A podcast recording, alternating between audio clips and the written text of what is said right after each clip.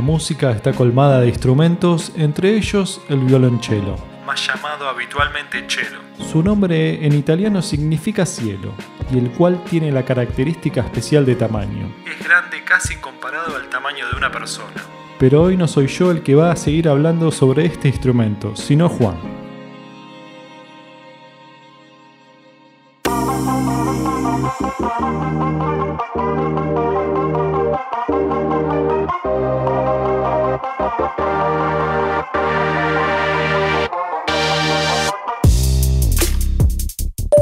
Ya hicimos una breve presentación, pero como hacemos absolutamente con todos los que pasan por este podcast, queremos que se presenten. ¿Quién sos y en dónde estás grabando esta entrevista?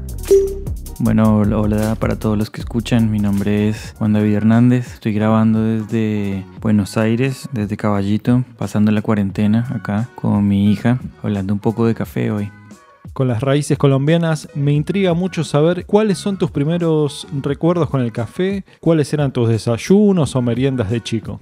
Los primeros recuerdos que tengo del café, los primeros recuerdos que tengo con el café, sí, se remontan a mi casa. El café, digamos, como bebida y, y como cultura, es parte de, de, mi familia. Eh, la familia de mi papá es de una zona cafetera, de Manizales. Eh, mi abuela creció en el campo y, y, bueno, tuvo siempre contacto con los cultivos y se tomaba al menos cuatro cafés al día. O sea, se desayuna con café, a la media mañana también te tomas otro café, después del almuerzo tomas un café, a la tarde también, puede ser tipo 5 de la tarde y a la noche, allá por ahí se usa mm, comer más ligero, ¿sí? A la cena. Por ahí te comas tostado de queso y, puede ser con un café con leche. ¿sí? No, no es la cena que, que se come acá en Argentina. Eh, siempre estábamos con mi abuela, yo crecí con ella. Mucho café, todos los días el aroma café en la casa. Y por el lado de mi mamá, mi abuelo era productor de café. Él tenía una finca que se llamaba Alaska. Allá se producía, se sembraba y se trillaba también el café. Luego el café se, se vendía directamente con un socio que él tenía en Estados Unidos. Y bueno, ese negocio murió porque el socio hizo unas inversiones en la bolsa que no le salieron y nada. Hubo toda una historia familiar alrededor de eso porque bueno, mientras, mientras estaba todo complicado, la finca quedó parada y al final, bueno, mi papá resultó sacando adelante, digamos, toda la situación, pero ya en ese momento ya no se estaba cosechando. Entonces lo que se hizo fue vender. Esa historia, bueno, esa, esa, misma historia le pasó a muchos productores porque mm, fue un negocio que fue muy rentable en su momento. Bueno, lo que pasa con muchos negocios. Los eh, intermediarios en las ciudades terminan, digamos, eh, llevándose una gran parte y el productor siempre termina pagando cuando hay deuda o, digamos, no llevando las mismas ganancias. Eso pasa un poco también con la Asociación de Cafeteros en Colombia, no sé cómo está hoy, la verdad, pero sí sabía que se habían alejado un poco de los productores y terminó, bueno, siendo como más un negocio privado, pareciera. Por eso mismo, en Colombia muchas de las fincas, de las grandes haciendas cafeteras terminaron, terminaron siendo hoy como eh, hoteles, un tipo de turismo ecológico porque están, bueno, en, medio de la montaña y te hacen recorridos eh, por los cafetales. En la zona de, de Pereira, Armenia, está el Parque del Café. Vale la pena conocerlo, la verdad que toda la gente que conozco, yo fui hace mucho tiempo, pero toda la gente que he conocido, amigos que han ido en los últimos años, sí me dijeron que, que es muy, muy, muy lindo y la experiencia de estar en las haciendas, eh, en medio de las montañas, ver el amanecer el atardecer entre las montañas. Es un lugar muy, muy, muy lindo. ¿Qué tan amante del café te sentís hoy? ¿Cuánto café circula desde aquel Juan de chico al Juan de la actualidad? Bueno, hoy yo me siento un amante total del café. Me tomo tres cafés al día. Yo trabajo como músico y doy clases en un lugar en colegiales que casualmente, digamos, se hizo en base al café. Es un lugar, es un espacio cultural se llama Casa Freire, bueno, aprovecho para comentarlo. Es un espacio cultural donde hay clases de piano, flauta, guitarra, cello, yo doy clases de violonchelo. Es un espacio artístico y de recreo social eh, para hacer eventos, para compartir. Ese, ese lugar se arma en la casa de la abuela de Martín Cabello. La abuela, bueno, los abuelos fallecieron, pero ellos habían construido esa casa en su momento y en el fondo hay un tostadero que era el, trabajo que tenían juntos, ¿no? Porque la abuela también tostaba, a la par el, el abuelo y, y, la abuela tostando café. A mí me llama mucho la atención porque a veces cuando estamos eh, con la puerta abierta, ¿no? Ahí en la casa, eh, la gente pregunta por el café, pregunta por, por Cacho, que es el papá de Martín. Eh, se ve que cuando ellos eran chicos todavía se usaba ir a comprar café en esas, en esas latas. En ese, sí, son unas latas que no sé cuánto cabe, debe caber mucho más de un kilo. Pero allá en el tostadero en Freire todavía estaban. En el tostadero está la máquina original, una máquina a gas. Están los empaques de esa época. Esos empaques deben ser por ahí del 70 o del 80.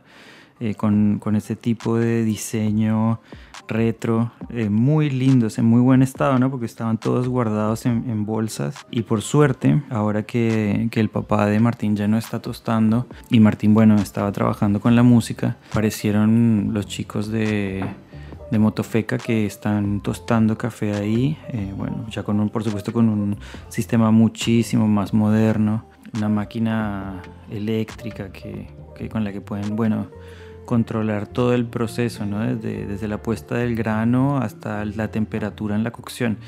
Yo me acuerdo que cuando llegué ahí veía las primeras veces tostar a Cacho, era él con una pala eh, levantando la bola de hierro, viste, al fuego y a ojo, eh, mirando cuando estaba a punto el café, ¿no? Y si es torrado, bueno, entonces esperar hasta que estuviera en la temperatura para que el azúcar no se quemara. Muy, muy interesante, la verdad que fue una casualidad. Y así que cuando trabajo ahí en Freire siempre estoy con el olorcito del, del tostadero. La batería, la guitarra, el bajo, el piano son instrumentos muy comunes de llegar a conocer. Pero, ¿cómo se llega a tocar el cello? ¿Cómo llegaste a conocer por primera vez este instrumento? ¿O tuviste algún otro instrumento que te hizo la conexión para que llegues al cello? Y la verdad que por lo general me escriben personas que no han tocado el instrumento antes. La mayoría de mis alumnos tienen el, el cello como un hobby. Son personas que algunas veces tienen una historia con la música anterior, pero la mayoría vienen de 000.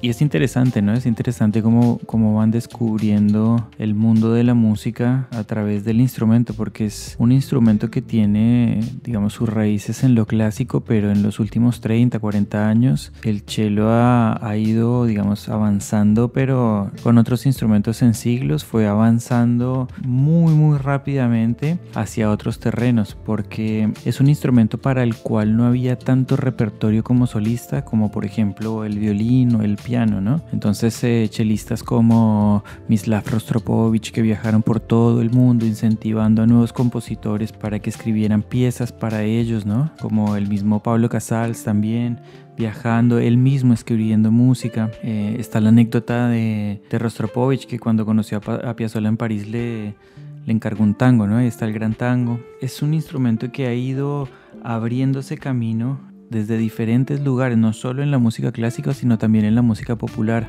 Por lo general, los chelistas no llegamos como primer instrumento. Por ahí es más fácil encontrar una guitarra a la mano en la casa, un piano, así sea desafinado. Son instrumentos más asequibles. Entonces, en general, los chelistas llegamos desde otros lugares a abordar el instrumento cuando ya decidimos estudiarlo de, de manera formal. Entonces ya tenemos otras ideas. También eso me pasó mucho a mí. Yo empecé a estudiar música, digamos, formalmente a los 12 años. Eh, tenía clases de guitarra clásica. Después empecé a estudiar percusión. Estudié batería hasta los 17 con muy buenos profesores en, en Bogotá. Cuando me recibí del colegio y empecé la universidad, me, me anoté en la carrera de música y, y, empecé a estudiar con un baterista alemán buenísimo de jazz y estaba como en esa movida. Pero teníamos una clase, eh, introducción instrumental se llamaba así era, digamos, de las primeras áreas de las clases de armonía y composición, que son las clases que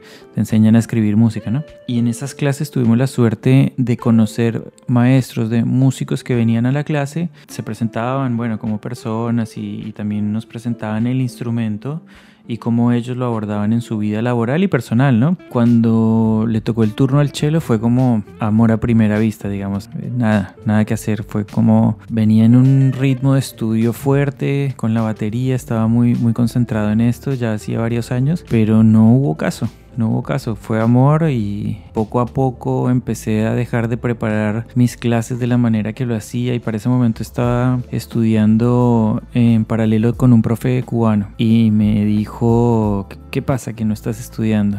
Y le dije, no, la verdad es que empecé a, tocar el cello, es un, instrumento que me llamó la atención y, y, de la nada alguien se me acercó y me dijo, mira, estás buscando un cello, yo sé de alguien que vende un cello muy barato. Era un cello ruso que había estado en Cuba, no sé cómo llegó a Colombia, pero digamos era un cello que estaba destruido.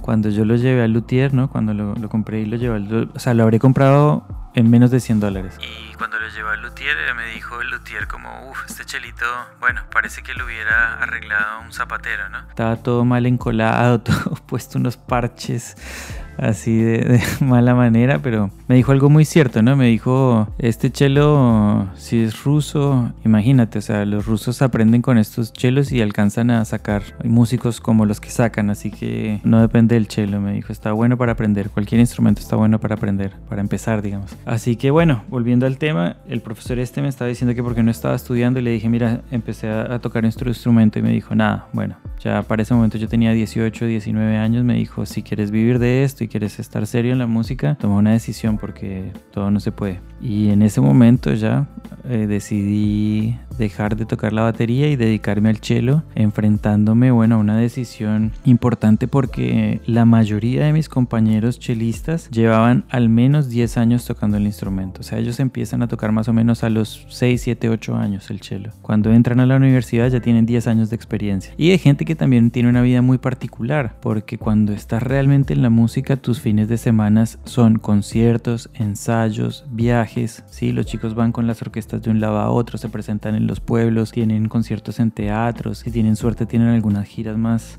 más largas. Eh. Entonces ya tenían toda una historia en la música que, que yo realmente no, no tenía y por supuesto vino la preocupación, el miedo, la frustración, ver eh, a chicos de 14 años tocando increíble. Ahí una vez uno, uno, de ellos, de estos que eran muy, muy buenos, muy genios, eh, me dijo con una honestidad que realmente me marcó y, dejé de estar preocupado. Me dijo, no te preocupes, cada quien tiene su camino.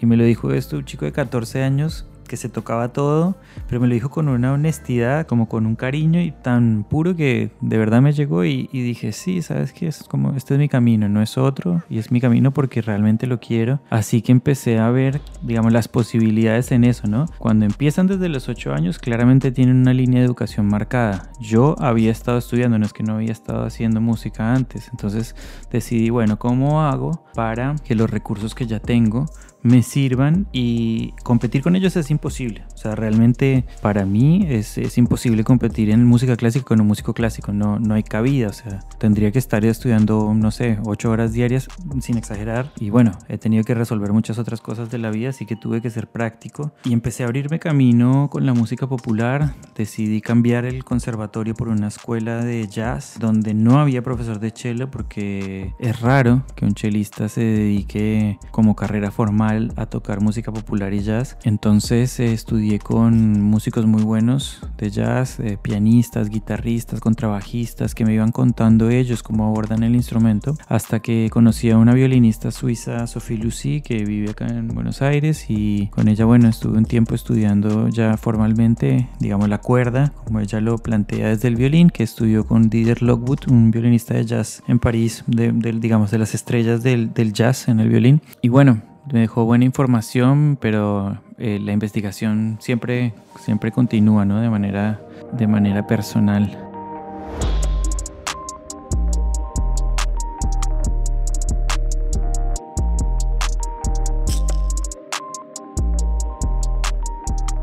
Para todos los que nunca escucharon un cello, ¿qué músicos recomendás? Recomiendo para las personas que no han escuchado el cello que escuchen, por ejemplo, Dos Chelos, por ejemplo, es una banda linda para las personas que realmente no conocen nada del cello, porque van a escuchar versiones de canciones que son familiares en un formato a veces acústico. O sea, les recomendaría eso, que empezaran a mirar las versiones acústicas para que empiecen a escuchar el timbre del instrumento, para que empiecen a identificarlo. En YouTube la verdad que hay cantidad de información, o sea, es una biblioteca bastante buena y hay, hay muchas propuestas eh, de álbumes, de versiones eh, con cello y piano, por ejemplo, ¿no? Y hay chelistas muy buenos grabando algunos covers. O sea, yo recomiendo esto para personas que no conocen el instrumento, que no saben que es un cello, ¿sí? Que, dicen, el cello, pero ¿cuál es ese? El grandote. Sí, eso que pasa a veces, ¿no?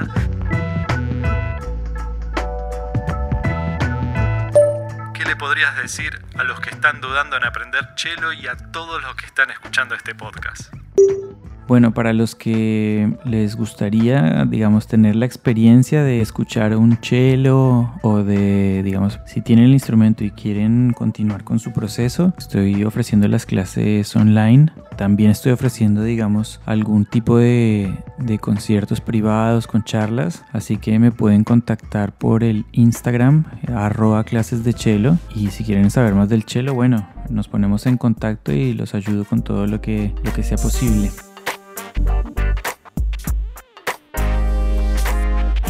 Bueno, Guille, muchísimas gracias por la entrevista. Espero que todos estén bien en sus casas. Y salud con café.